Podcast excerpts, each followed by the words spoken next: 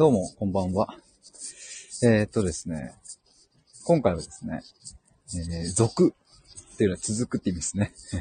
えー、何も目指さない対話に確信があるということで、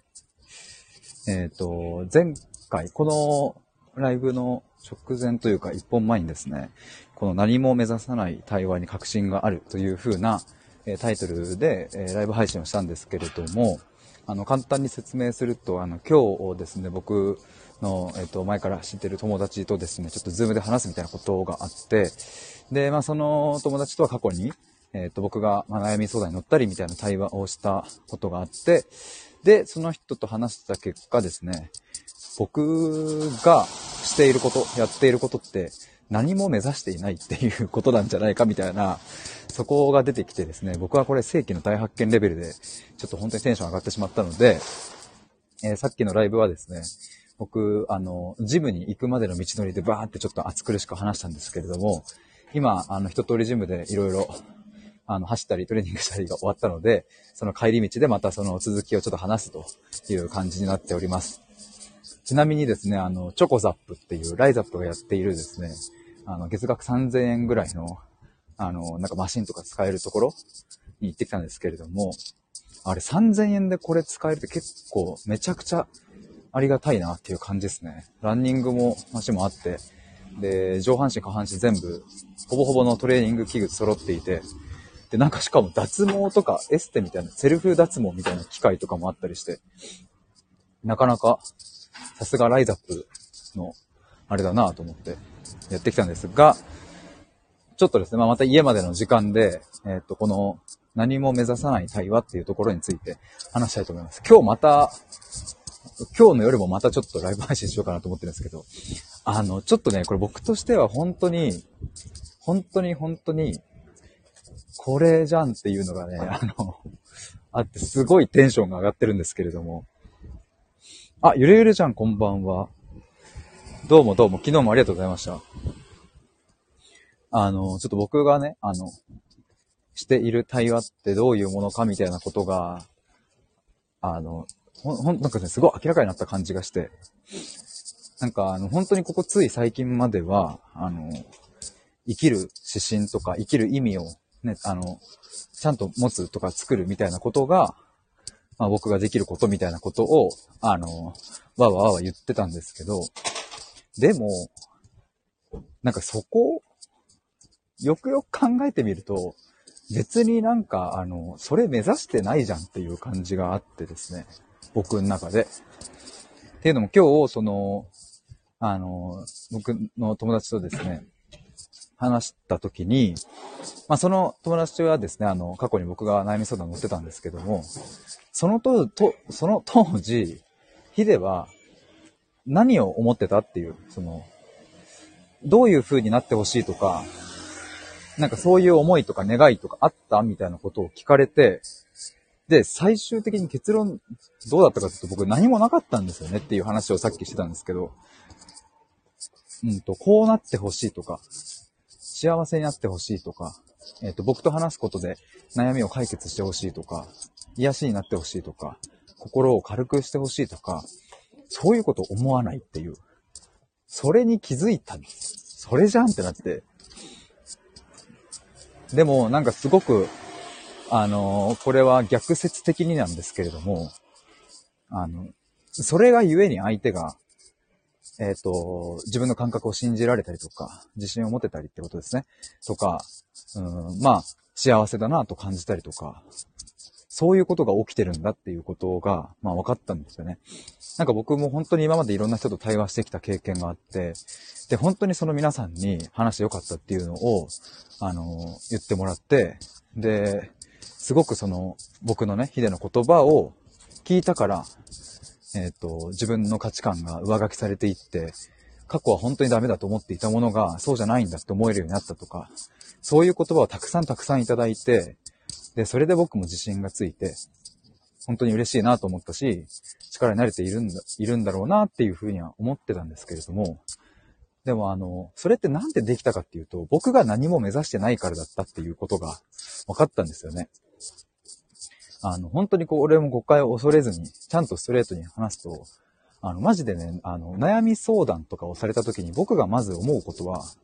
解決しようとか、どうしたらこの人が悩みの解決できるかなではなくて、シンプルに聞くっていう、聞くを楽しむっていう、もうそれだけなんですよね、なんか。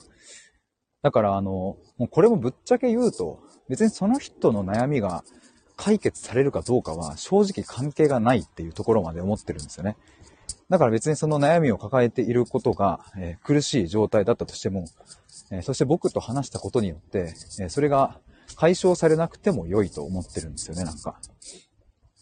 でもなんかこのスタンスがゆえに解消されているんだっていうことが分かったっていう。でも僕はそれを、あの、言葉にしようとしたときに、まあ今までそうやって声をかけてくれた、話してよかった、こういう風に、えっ、ー、と、変われたとかっていう風な言葉をたくさんいただけたから、なんか僕ができることは、そのなんか、やっぱり生きる指針を作ることだったり、自分を信じられることだったり、そういう結果を僕は作れるっていう風に表現しようと思ったんですけど、なんかしっくりこなくてずっと。それで模索していたんですが、でも結果的に分かったのはこの何も目指さないっていう、あ、車の音がすいませんね。これじゃんって。だから、あの、さっきも話したんですけれども、あの、コーチングとか、カウンセリングとか、そういうものはある意味、めえーと、目指しているものがあると思うんですよ。例えばコーチングにしたら、え来年のいついつまでにこういう風な状態になりたいとか、カウンセリングも、あの、まあ、人による、よると思いますけれど、えっと、心のモヤモヤだったり、苦しい思いを解消するとか、楽になってもらうっていう、その、カウンセラー側の意図みたいなものがあると思うんですよね。でもそれがゆえに、話し手の方は本音まで話せないっていう、まあ皮肉にもそんな状態が起きているっていう、すごい勇気やコンコンの音が、っていうふうに思うと、僕の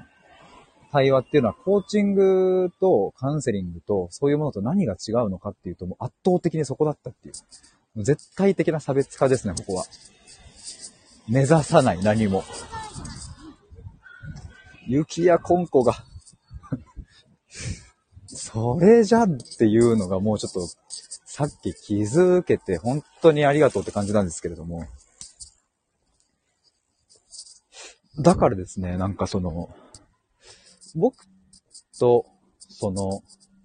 あ、でですね、今日、その、ごめんなさい、あの、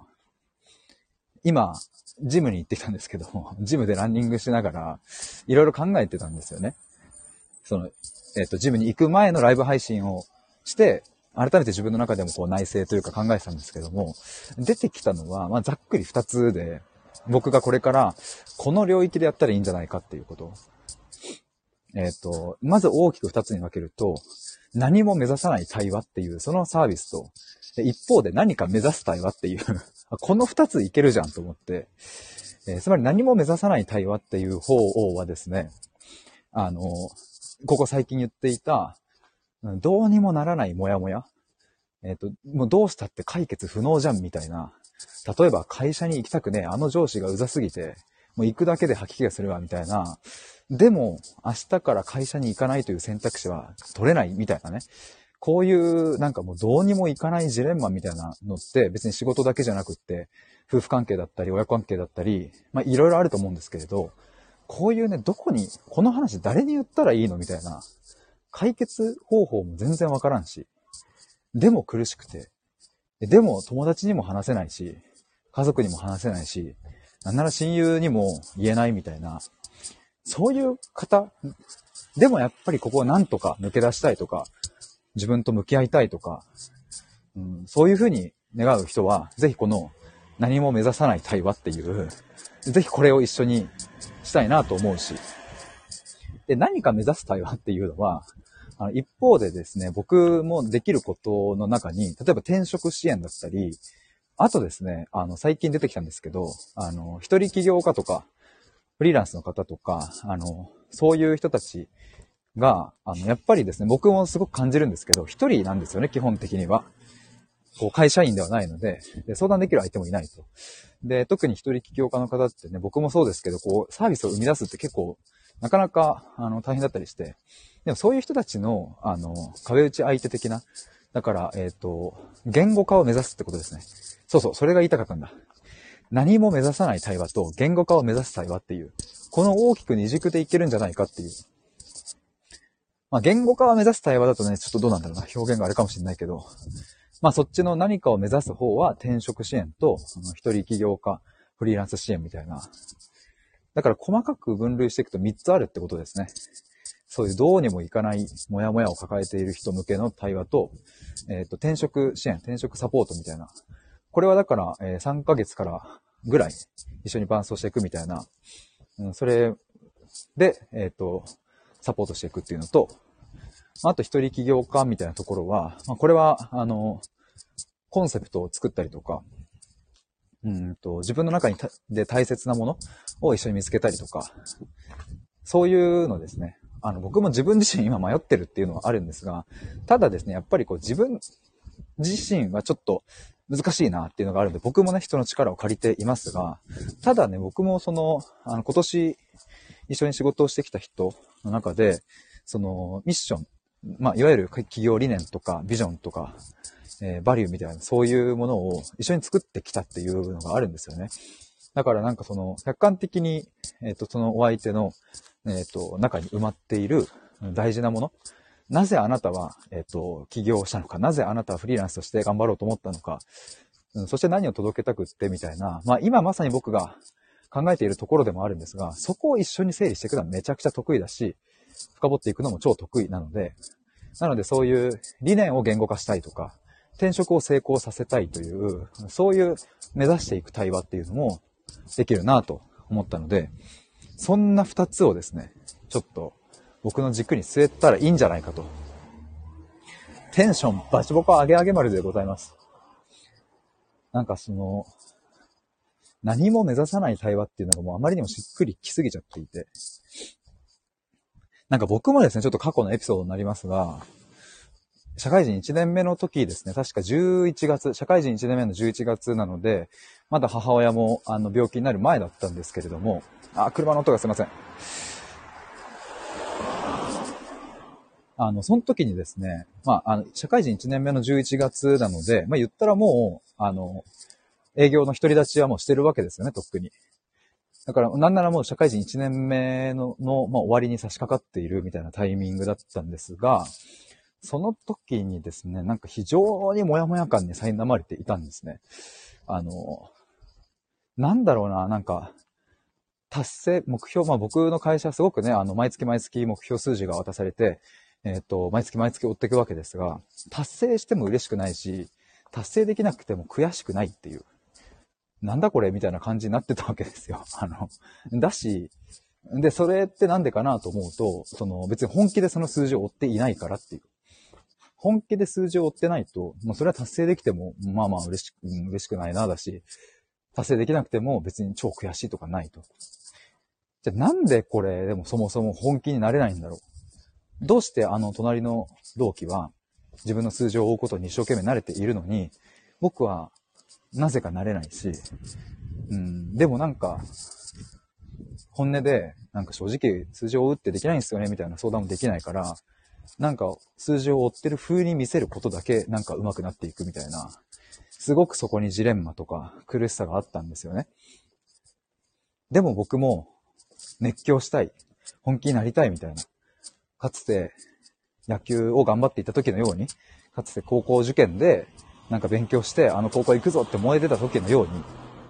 なんかもう一度燃えたいみたいな、もう漠然と思っていたんですけれど、まあそんなモヤモヤを抱えていたから、もうとにかくね、とにかく抜け出したくってそこから。で、自己分析みたいにしてみたりとか、自分で、えっ、と、自己分析会みたいなのを講師を招いて、まあ、知り合いの人を招いて、他のね、あの、知り合いとか友達とか招いて、なんか会議室借りてやってみたりだとか、して、で、その中で一人、えっと、コーチングを、なりわいにされてる、うん、とある女性の方とお話しする機会があったんですね。それはちゃんと、あの、お金を支払いしてね、僕もクライアントとして、お客さんとして、えっと、そのコーチングを受けたんですよ。でもね、なんかやっぱり、そこで感じたのは、なんか本音が話せないっていうことだったなと思うんですよね。で、ただじゃあその対話に不満があったかというと、全然なかったっていう。その、なんだこの人みたいな、あの、なんか全然話してても楽しくねえなとかって言うんじゃなくって、楽してては、話してて 話してて楽しかったし、なんなら気づきもあったし、うん、すごくいい時間だったなと思うし、その払ったお金が、あの、全然無駄だったなとも思わないし、うん、で、僕はその、えー、社会人1年目の11月にその方とお話ししたことによって、僕の営業のコンセプトみたいなものができたんですよね。それが愛のある営業マンだったんですよ。その愛っていうのは、あの、なんだろうな、結果を出すみたいなとこじゃなくって、日頃の、うん、コミュニケーションだったり、まあ、普段そのお客さん、先方の法人のお相手に会いに行くときも、うん、なんだろうな、本当に細かいとこだけど、名刺を交換するときは、こちらからすぐに センター所を運ぶとか、なんか、挨拶笑顔でするとか、なんかそういう、うん、人としてみたいなとこの基本的なところをみたいな、そういうコンセプトとかも決まったんですよね。で、僕はそれが嬉しくって、だからそのコーチングの人には感謝してるんですけれども、ただですね、今振り返ると、うん、そして今の僕が当時の僕に会いに行ったら、おそらくその言葉は言わないであろうっていう言葉をたくさんかけられてるんですよね、そのコーチングの人から。で、まあそれが僕としては、あの、なんかな、今別にそれ嫌だったなって感じているわけじゃなくって、僕の視点だとその言葉は言わないってことですね。それがさっき話していた、その目標みたいなものがあるのかないのかみたいなところの違いだなと思うんですよ。当時のそのコーチングはやっぱりコーチングなので、いつまでにどうなっていたいですかっていうことだったり、自分の目指す理想の状態、どういうのがいいかみたいなのを、まずそこをこう話したりして、じゃあそのためにはみたいな会話だったんですよね。で、なんでじゃあ愛のある営業マンっていうものがコンセプトになったかっていうと、あの、僕は幼少期から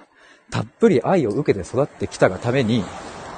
えー、その愛情が今、コップから溢れ出ていて、注ぎ先がないんじゃないかっていうのが、そのコーチの人の見解だったんですよ。で、僕はそれを聞いたときに、まあ当時の僕はですね、なるほど、みたいな、素直にそれを聞いたんですが、ただ、あの、この1、2年で母親の死があって、えっ、ー、と、思ったことはですね、むしろ逆で、愛情というものを分かっていなかったし、むしろ、うん、その愛情っていうものは僕のコップに満たされていなかったし、だから満たし方をずっと模索していたっていう。自分で自分を満たしたいし、うん、なんなら人から愛されたいと潜在意識では思っていたんだろうし、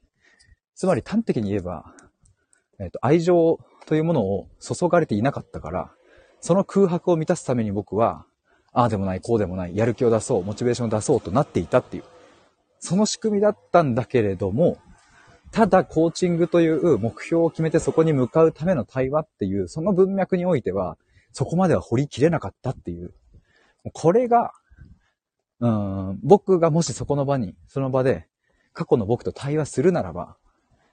うん、やっぱ愛情、愛で満たされていたからっていうことには多分、多分がほぼ絶対ならないし。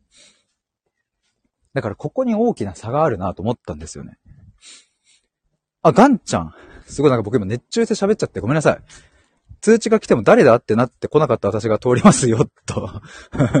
ヒデさんだったのかよ、こんばんは、と。なんか、そういえば名前ドナルドの人になってますが、ちょっと実はさっきですね、もちゃさんとか他の人のコラボライブで、ドナルドの声を披露するっていうのがあって、そんな名前になっております。なんか今ね、すっごい、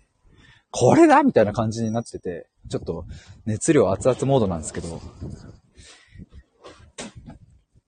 なんか今過去僕がですね、コーチングをなりわいとしている、まあとある女性と対話した話をしておりまして、それ社会人1年目の11月だったんですけれども、まあそこでね、あの、話したことによって僕は愛のある営業マンというコンセプトがなんか生まれたんですよね。僕はそれを大事にしようみたいな。でそれ自体は普通に良かったんですけれども、そのね、なんか、理由が、今言ってたんですけど、その、あなたはずっと家族に愛されていて、親からも愛情たっぷり受けて育っていたから、だからその愛情が溢れていて、その注ぎ先がないから、だからクライアントさんとかにその愛情を注いだらどうかっていう提案だったんですよね。で、それを僕当時は素直に受け入れたんですけれども、うーん、違ったっていう。今振り返ると、あ到底見当違い。なんか日本語おかしいな。相当見当違いだったっていう。もちろん僕その人に、あの、なんだろう、その人とその対話ができたことはめちゃくちゃ感謝してるっていう。それは大前提ですね。当時その愛のある営業マンっていうコンセプトを持ってたことによって僕の営業スタイルが変わったことも間違いないので、めちゃくちゃ感謝してますが、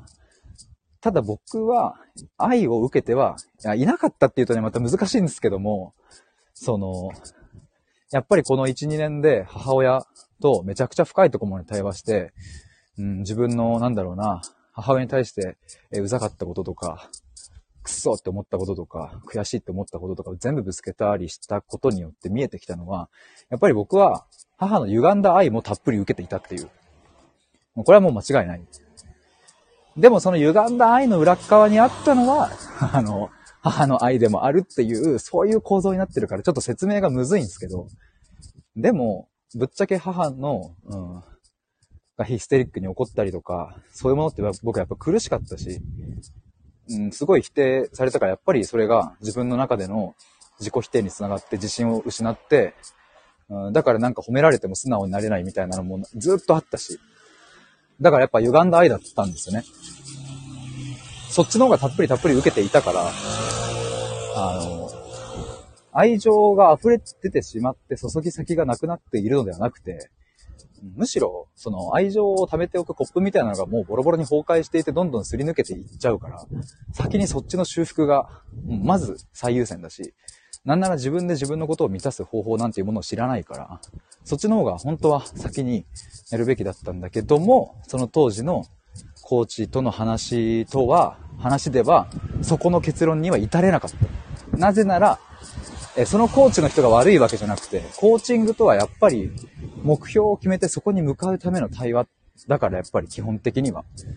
その目指すものはないなんていうことではないんですよね。だから、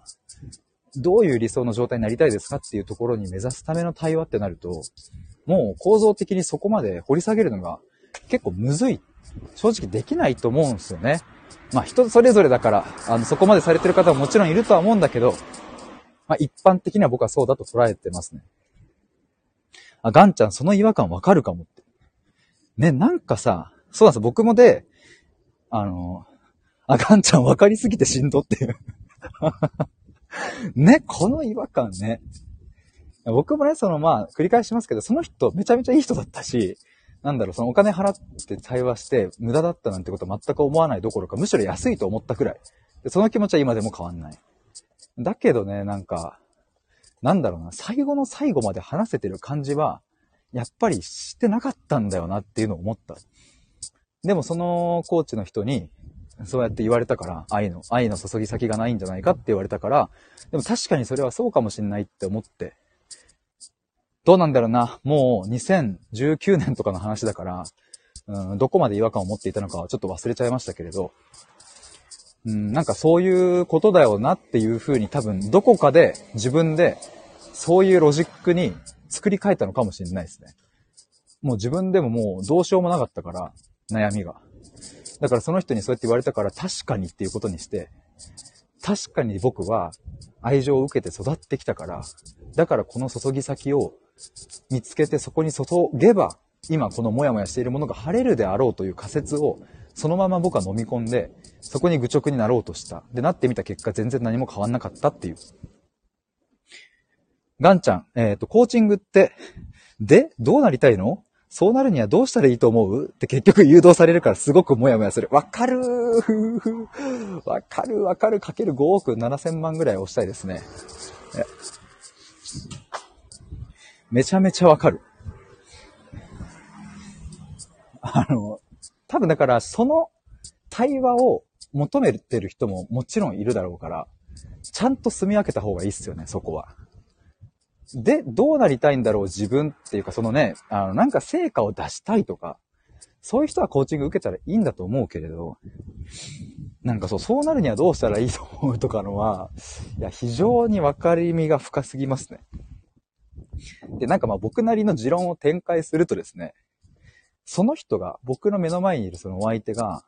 なりたい姿を本当の意味で目指すには、こんな質問はぶつけないっていう。絶対に言わない。で、どうなりたいのとか、どうしたらいいと思うみたいな。なんかその、基本的に相手の中に答えが埋まってるスタンスで、話されるんですよ、皆さん。で、それは間違いない。間違いないんだけど、そうなるにはどうしたらいいと思うとか、で、どうなりたいのみたいなのは、あの、ぶっちゃけですね、もうこれ、言って、なんかもう、まあ、本音で言うと、それはコーチ側の人の思考の放棄すぎるなって思ってる僕は。その質問の仕方じゃあ、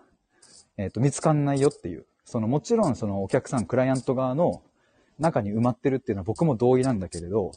そこを引き出すための質問として、どうなりたいの結局とか、そうなるにはどうしたらいいと思うみたいな。なんかね、その質問だとね、無理やりひねり出した微妙な答えしか出てこないんですよね。で、まあもちろんこれも、その人との信頼関係とかによるから、やっぱりこう、ベースに信頼関係がある場合に限っては、多分このコミュニケーションも僕はいいとは思うんだけど、でもさ、なんだろうね。そもそも迷ってて悩んでて自分で答えが出せないから対話をしたいのに、で、どうしたらいいと思うっていうような問いを投げられるとさ、なんかその場でそれっぽい答え出さなきゃって思っちゃうじゃんっていう。で、それっぽい答えを出して、じゃあそれやってみましょうとか言われるとさ、なんかよくわかんないけど、まあ、うん、まあそうなっちゃったからやるかみたいな。ガンちゃん、だからどんどん本音が言えなくなるんですよね、私。そうそうそうそうそうそうっていうコメントありがとうございます。本当に僕もそう思う。ね。ですよねっていう。だからね、よく僕、その、あの、コーチングとかカウンセリングとか、ちゃんとね、違いを語れるようにしようって最近そういうのもテーマで、YouTube ですね、その公開セッションとか見たりするんですけど、なんかね、あの、すごいやっぱ違和感のある質問が多すぎる。やばい、今日いろいろ出てきそうだな、なんか。本音が。でもまさにガンちゃんが言ってくれた。で、今何結局どう思ってんの？みたいな。あなたどうしたいの？とか。なんかさ、その、その質問じゃない質問で聞けるよ、それっていう。だからコーチの人、考え浅すぎないっていう、それは。って思っちゃってるっていう。ああ、本音が漏れますね。ガンちゃん割と突き放してるというか冷たいよね。そうそうそう、そういう感じする。で、なんか、でもただ一つ、うん、あるのは、そのコーチ側も、自分の感覚としては、いやいやいやいや、突き放してなんかいないです。むしろあなたにあるものを聞いているんです。私たちはアドバイスをするわけじゃなくて、あくまであなたたちのクライアントの中にあるものを引き出すというのが私たちの役割だっていうふうに主張するとは思うんですけれど、でもそのあなたの意図なんて関係ない ぶっちゃけ。そのコーチの人が、うん、押し付けてないですとか、うんと、アドバイスなんてしてませんって言おうとも、その受け手がね、クライアント側が押し付けられてるとか、冷たいとか、そういうのを感じた時点でその対話は冷たいんですよ。冷たいし、押し付けられてるんですよ。意図なんて関係ないって。ガンちゃん笑われ。やばいね。今日なんかすごいいろいろボロボロボロボロ出てくるわ。なんか。まあでも、コーチングって言葉も広いからさ、これ別になんかコーチング業界全部を否定してるみたいなことでは取らないでほしいんですけれども、ただ僕が今まで感じてきた、自分が受けてきたのもそうだし、YouTube でそういう対談とか、コーチングやってる公開セッションとか見てきたりとか、あの、そういうのをね、いろいろこう自分で観察した結果もこれに至ってる。で、すごく有名な、あの、まあ、名前出さないですけど、コーチングの人の、めちゃめちゃそのスクールとかやってるような人の対話とかも、あの、YouTube でね、あの、いろんな人を見ましたけれど、やっぱね、違和感がすごい。でもこれはさ、だからさ、あれなんですよね。でもこんなさ、まだまだ、僕はじゃあお前な、お前なんかしてんのかよって言われたら別に僕何もしてない、できてないから、ちょっとまだまだなんですけど、小僧がね。でも、言わせてもらいますよっていう。あ、リラさんこんばんはどうも。ちょっとなんか今あれっすね、僕。すげえなんか、あの、本音がもうボロボロに漏れ出してます、ちょっと。コーチング、コーチの人、考え浅すぎとか言っちゃってるから、ちょっと今。なんか、やばいっすね。だからなんかね、その、で、あ、そうそう、なんかすごい違和感があったのは、まあ、とある YouTube の動画でですね、そのコーチングの、まあ、コーチを目指す人と、すでにコーチで売れてる人の対談みたいなのがあったんですよ。で、そこで言われてたのが、なんかその、そもそもどうしていいかわかんない、何を話していいかわかんないみたいなクライアントさんが来ると、正直どうしていいか、なん、なんていう言葉をかけていいか、迷うよねっていうのを、その師匠みたいな人が弟子みたいな人に言ってて、その弟子もそうなんすよ、みたいな。ぶっちゃけなんかそういうなんか、こういうお客さん来たらもう何言っていいかわかんないんすよ、みたいな話してて、いやいやいやいやっていう。そこ、そこが見せどころじゃん。クライアントさんがさ、何を話していいかわかんない。何に迷ってるかわからない。そこじゃん。そこに伴走する意味があるんじゃん。対話ってっていう。って僕はよく思ってるんですけれども。やばいね、なんか。あ、ガンちゃん、コーチって今すんごい人口増えてるから質もいろいろだと思うけど、やっぱりコーチングの法則があるからたくさんの人ができるんだろうなと思ったり。うん、わかる。でももっと深いところはなかなかできる人いない。そうなんですよ。なんか、だから、でも僕もね、じゃあ、お前の対話はどうやって体系化できてるんだよって言われたらさ、体系化できてないんだけど、でも、なんかもう僕はですね、この、勉、なんかそのコーチングを勉強して、うんと、めちゃめちゃいい対話ができるようになるとは思わないんですよね、僕は。言っちゃってる、いろいろ。やばいね、これ。URL 限定しようかな、もう。でもなんか、いやもうちゃんとね、あの、でも前提を、あの、ちゃんと言っときたいですけれど、あの、コーチングがダメって僕は言ってるわけではないってことははっきり言っときたいな。コーチングがダメとかじゃないし、えっと、コーチング的な対話を求めてる人が、え数多くいるのも事実。それも間違いない。僕が言いたいのはですね、その、中には、そういう考えが浅すぎる。そして突き放すような質問を無意識的にしている人がいる。しかも結構その数が多いっていうことを言いたい。ガンちゃん向き不向きがありますよねと。うんうんと。今日なんかすっ、なんかもうすげえ、あの、僕の本音ですね、これは。ついになんか言ってしまったっていう感じがありますけれど。だから僕もね、なんかですね、そういう、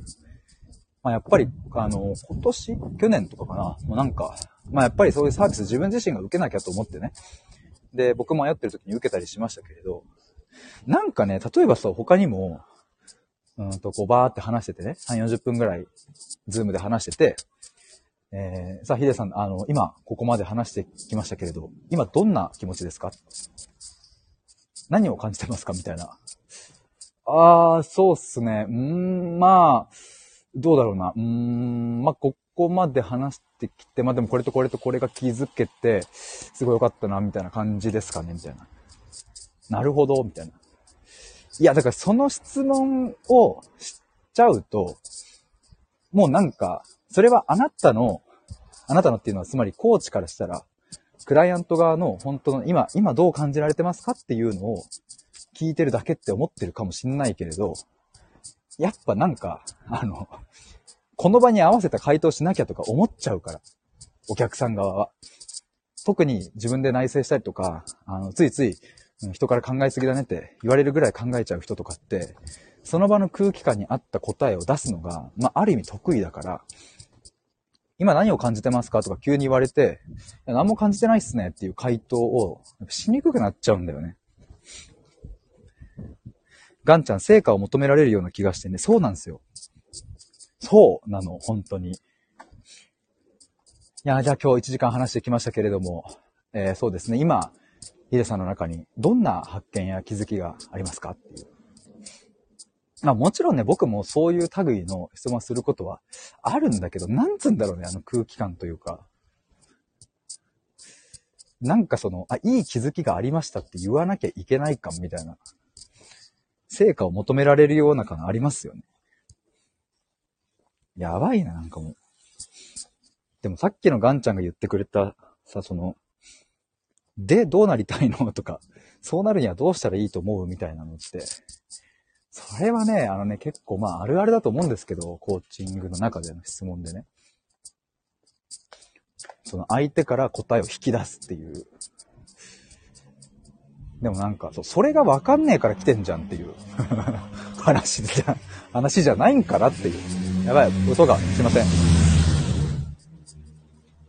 どうしたらいい、で、どうしたらいいかがわかりませんし、うん、結局、あそうなるにはどうしたらいいかがわかんないから、今日この対話に来ているのにもかかわらず、やっぱ、その、あなたの中に、そのお客さんの中に答えが埋まってる前提での質問を全部ぶつけられると、わかんねえってなるんですよね、本当は。だからあれですね、でも今話してて思ったのは、その、クライアント、まあ、コーチとクライアントって関係性だとしたら、お客さん側に答えが埋まっているっていう考えがもうそもそも違うかもしれない。埋まってるんじゃなくて、そのお客さんの目線で物事を考えると、うんと、まあ、埋まってる場合もあるんだけど、時に、うん、一緒に作れるっていうパターンもあるし、うん、時に埋まってないということに気づいたっていう時もあるし、なんか、なんだろうな。答えはあなたに全て埋まってるなんてことはない。マジでそれだわ。それが、それが多分違和感なのかも。もちろんですね、僕も対話をしているとですね、結局、その、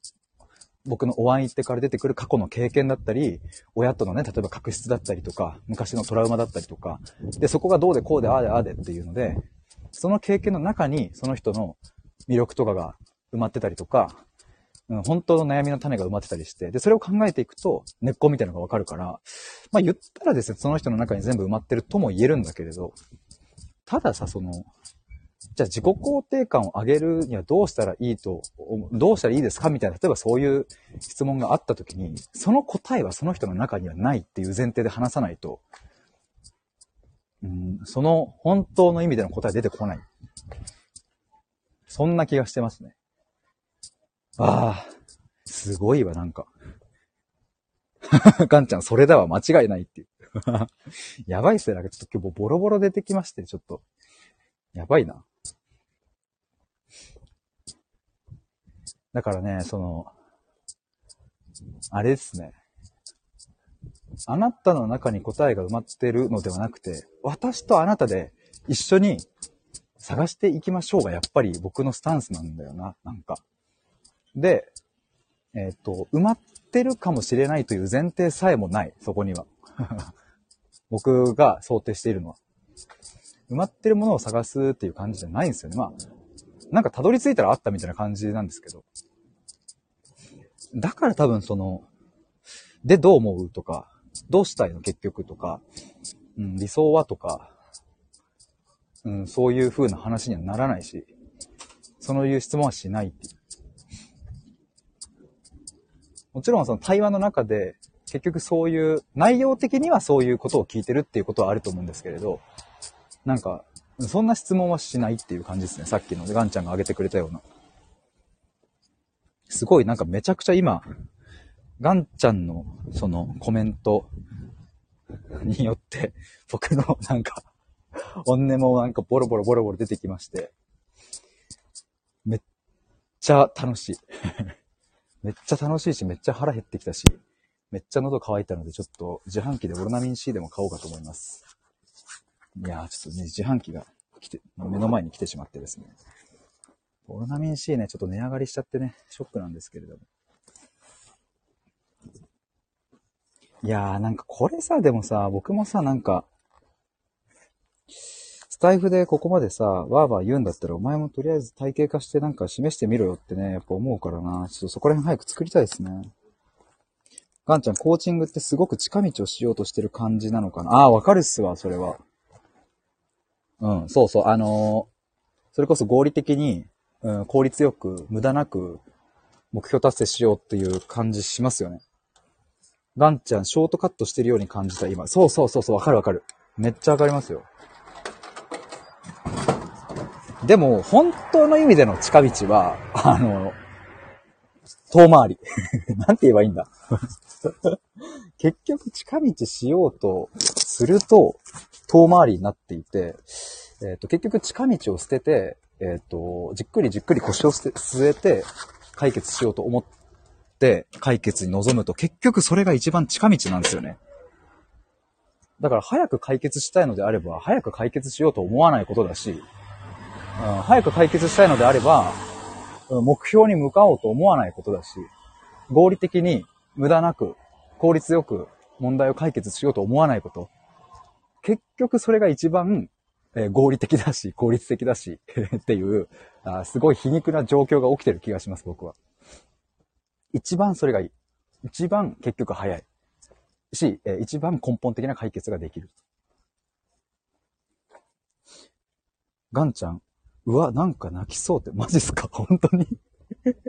え、なんか嬉しい、嬉しい、嬉しいんでいいんですか？え、なんか、すごい、僕、なんかこんな暑苦しく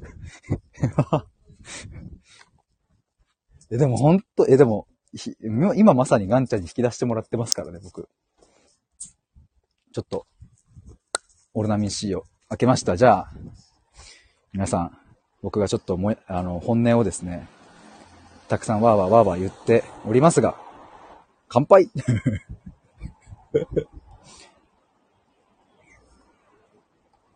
ああ、オロナミン C はうまい。僕、酒よりオロナミン C のが好きっていうのあるっすよね、なんか。家で酒あんま飲まないんですけど、オロナミン C はよく飲むので。ああ。え、ガンちゃん、どの辺に、の、ちょっとでもなんか普通に聞きたくなっちゃってるっていう。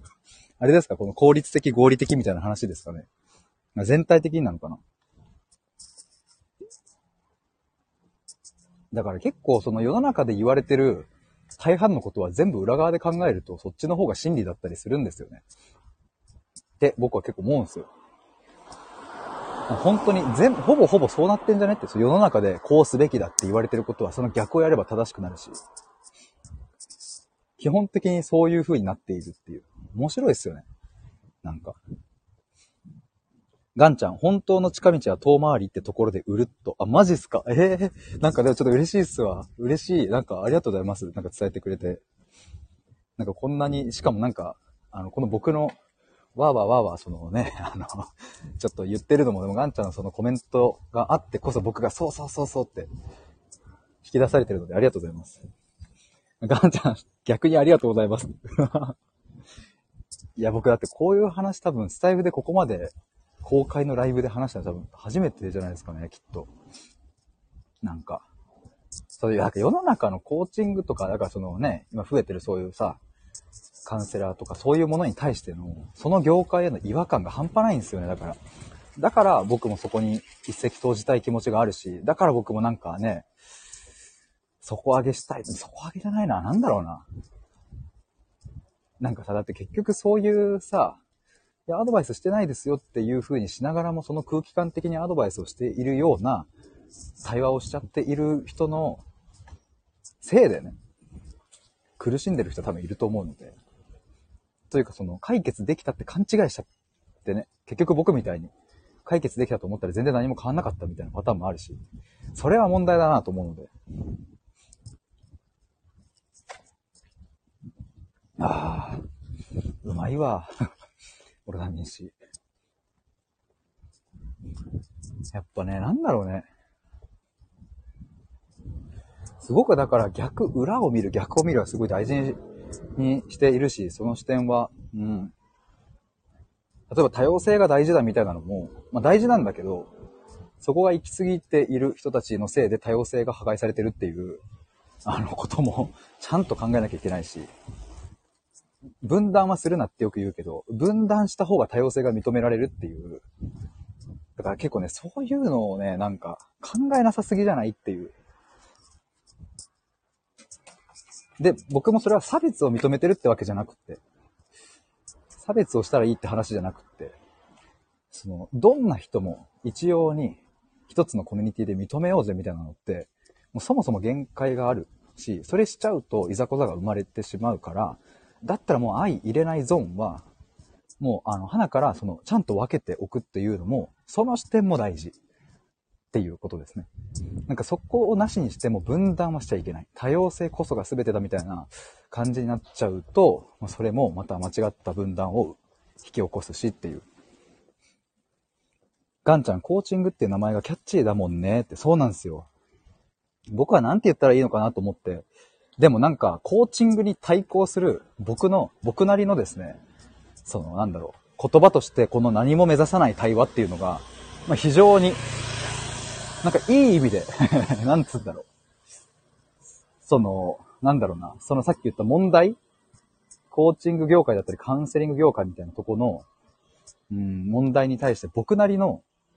まあ、なんだろうな、表現ですね。何も目指さない対話っていうものを、まあ、僕なりの反抗なのか、一石を投じているのか、なんかそういう言葉にもなる気がしますね。ガンちゃんが本当そう思いますこれ多分あれですよね。分断とかの話ですよね。多様性とか。ね。だから世の中当たり前だって言われていることはですね、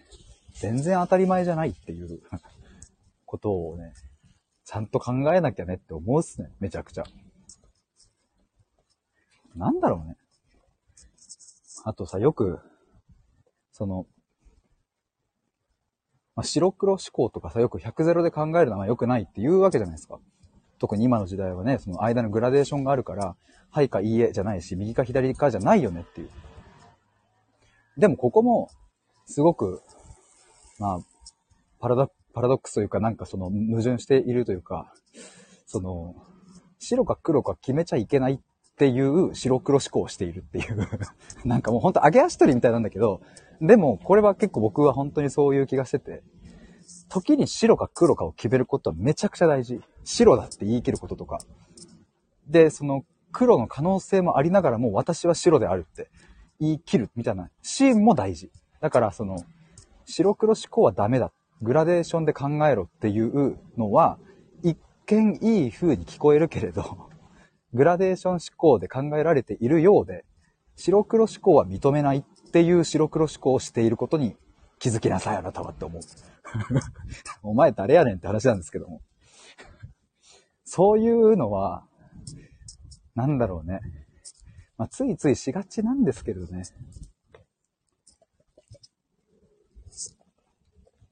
ああ。オルタミン C、全部飲みました。ガンちゃん、なんなんだろう。なんかヒデさんと兄弟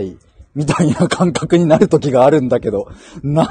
だろうっていう。前世家族っていう。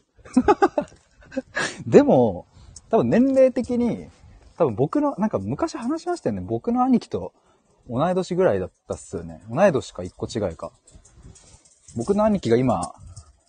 僕の何個上だ ?5 個上ぐらいかな。あ、そうですよね。そうそう、そうですよね。ワンチャン家族なんじゃねっていう。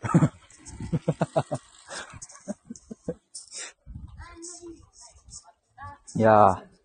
ちょっと今日はですね、なんか、いろいろ出てくるな。こういうのどんどんでも出した方がいいんだろうね。って思いました。ガンちゃんなんかマブって感じっていう いや、嬉しいっすわ。いつか、あれ大阪ですよねあれ大阪じゃないのかな？関西弁だから大阪っていう風に、関西に、来年あの全国暗記をするので、ぜひ、関西も行くので。あ、兵庫県か。兵庫県はあの、甲子園で行ったぐらいかな、多分。甲子園見に行ったのでも小学生とかだった気がするので結構前ですね。その際はぜひと、こちらこそ。いやー、なんか、いや、何も目指さない対話ってすごく、だからやっぱしっくりくるわ。その、コーチングとかに対抗する僕なりの表現。僕は何も目指さないっすよっていう で、それこそが一番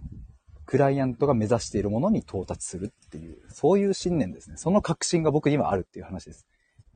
だから何も目指さない対話っていうところの意味だけを取っちゃうと、意味っていうかね、表面的なとこだけを取っちゃうと、えっと、僕と話しても何にもなりませんって話になっちゃうんだけど、そうではなくって、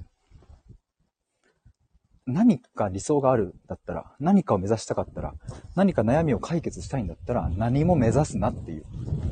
それです、僕の答え。バン。えっ、と、そしたら、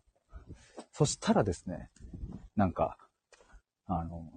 ちゃんと解決されるっていう。ガンちゃん、うん、しっくりくる。常に問題をクリアしていくって感覚にはしたくないですね。そうなんですよ。それだよ。それだよ、それそれって。これだ。僕はオロナミン C の瓶をどっかに捨てたいんですけどね。さっきの自販機のとこに捨て場がなかったので、ちょっと捨て場を探してます。やばい、ゲップ出そう。うわ、失礼しました。これだ。で、僕、まあ、ガンちゃんが来られる前かぐらいかに話していたのは、ただです、僕も、あの、何も目指さない対話だけをするわけじゃなくてね、大きく二つに分けられるなと思ったんですよ。何も目指さない対話っていう、あの、いうのと、えっ、ー、と、何かを目指す対話っていう。この二つだと思って。で、何も目指さない対話っていうのは、あの、本当になんだろうな、まあ、愛についてとか家族についてとか、本当にこう誰にも言えないようなお金のこととか、えっ、ー、と、人の命、生死に関わることとか、うん、あとはもうさっきも言ったんですけれども、例えば会社に行きたくないんだけど行かなきゃいけないっていう、その、明日から行くのやめたっていうのができないわけじゃないですか。やっぱ子供がいてとか、お金を稼がなきゃいけないわけだし、みたいな。そういうどうしようもいかない解決、一見解決不能な問題みたいなもんを抱えているけれども、そこからなんとか抜け出したいと思っている人はですね、この何も目指さない対話っていうのを、あの、ぜひ、あの、して、したいなって思いますし、まあ、ただ一方で、えっ、ー、と、僕ができることとしては、えっ、ー、と、転職の支援とか、まあ、今まさに業務委託でやってるんですけれども、自己分析から、えー、業界研究から、え、書類の、え、添削、エントリーシートの添削から、えっ、と、面接対策から、えっ、と、一緒にこう、どうやって内定の時の、こう、交渉とか、えそういうのも全部一通りやってるんですけれど、それってまあ言ったら転職、いい転職を目指す対話だと思うんですね。例えば、いい転職を目指す対話っていうのと、え、あともう一つは、あの、フリーランスとか、起業家とか、えっと、一人起業家とかですね。その、まあ、僕と同じような、あの、感じで。特にチームとか組んでないけど一人でやってる人とかって、やっぱり壁打ち相手が必要だと思うし、まあ、それこそ商品のコンセプト考えたりとか、まあ、あとそもそもなんで自分はこのビジネスやってるんだっけとか、まあ、そういうこう自分自身の、まあ僕も最近考えている信念とか理念とか、そういう部分を僕が深掘りしていくのは、まあ得意なので、そこを一緒に言語化していくっていう。だからあなたの、なんだろう、信念、あなたの理念を、の言語化を目指す対話っていう。ガンちゃんすごいですね、と。ありがとうございます。うわ、マジの、マジ今の私だわ。ぜひ。でもそうそう、なんか、あの、結構一人でいろいろやられてると、本当にこの方向でいいのかなとか、あとそもそも、この、この働き方の選択肢で良かったんだっけとか、このやってる内容で良かったんだっけとか、これ何のためにやってるんだっけとか、私は一体お客さんに何を届けたいんだっけっていう、ダンちゃんはね、アクセサリーとかやられてますけど、アクセサリーを通して何をこうお届けするのかとか、ね、そういうところとかも大事になってくると思うんですよね、きっとね。なんか、そういうのって、なかなか一人だと見つかんないっていう、まあ、僕自身もそこに、えっ、ー、と、迷ってたりするから、今人の力を借りて作ってたりしますが、でもですね、今年に入って僕も一緒に仕事をしている人の、そういうミッションとかビジョンとか、バリューみたいなものをですね、一緒に作ったりしてて、やっぱその整理して相手の中にあるものを深掘りして一緒に言語化していくっていうのはできるので、なんか、大まかにですね、その、えっ、ー、と、何も目指さない対話っていうのと、うん、いい転職を目指す対話っていうのと、うん、あとそのフリーランスとかの、うん、あなたの信念を言語化する対話みたいな、なんかこの三つ軸良くないですか？なんかいい感じですね。テンション上がってきたな。テンション上がるわ、なんか。めっちゃ腹減ってきたな。やば。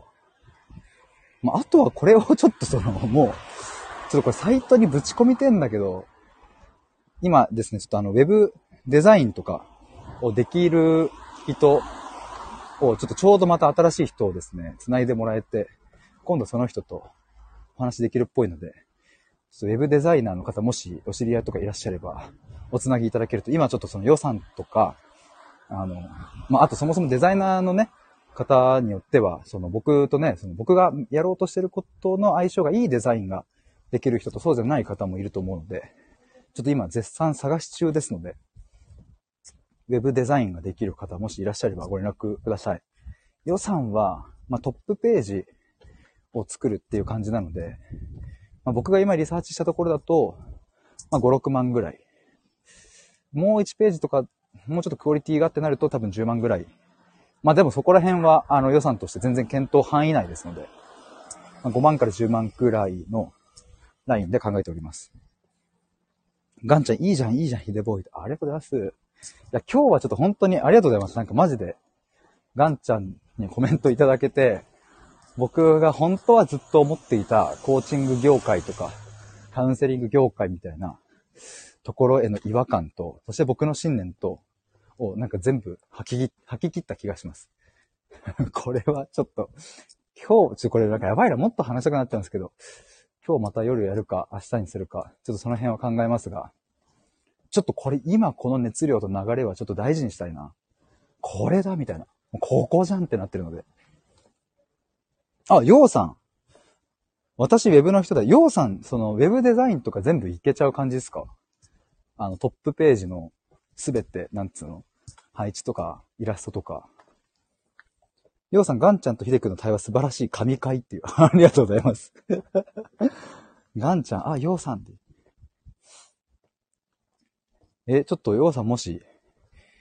なんかその、今僕ワードプレスでサイト作ってるんですけども。ちょっとまた今度それ相談させてください。ガンちゃんがヨウさんのデザイン可愛いですよね。ね、あの、温かい感じ。いいっすよね。ヨウさん、ウェブデザインが本職で、あ、そうなんすか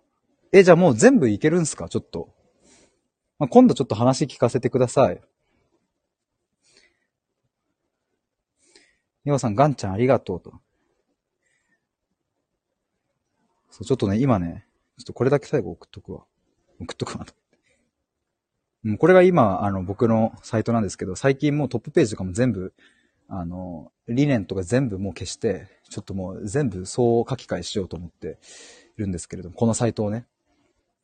ちょっと今日話したこととかを全部まとめ上げて、ちゃんとサービスに落とし込んで、それを表現するような形にしたいので、ガンちゃん私もサイトどうしよっかなって。サイトね、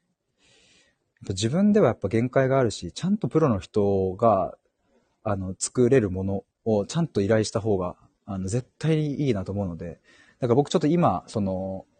えっ、ー、と、いろんな人にですね、まあ、いろんな人って言っても、今度話せるのは一人確定していて、あともう一人ぐらいかな。にちょっとデザイン系の人、あともう二人いるか。どのデザインで、どれくらいの予算でみたいなのを、ちょっと今月中に、誰にご依頼するかみたいなのを決めたいと思うので、ぜひちょっとあの、予算もお話できたら嬉しいです。いや、ということで、結局ですね、僕はあの、ジムの帰り道、家までの歩き15分ぐらいで帰れるところ、なんと1時間話すという展開になりました。えー、ヨハさんと、そしてガンちゃん、コメントたくさんありがとうございます。めちゃめちゃいや、ほんと、ようさんが神回って言ってくださいましたけれど、僕マジで神回でした。僕的な神回でもあります。こんなところまで話せたので。ありがとうございます。ということで、ちょっともう僕はこのちょっと熱量のままいろいろやりたいと思います。ありがとうございました。他にも聞いてくださった皆さん、ありがとうございました。かんちゃん楽しかったです。牛し。いやー、楽しかったですね。うししししでございます。うししの顔文字を送りまくるっていう。いろいろうししがありますね。ということでありがとうございました。お疲れ様です。飯食ってきます。バイバイ。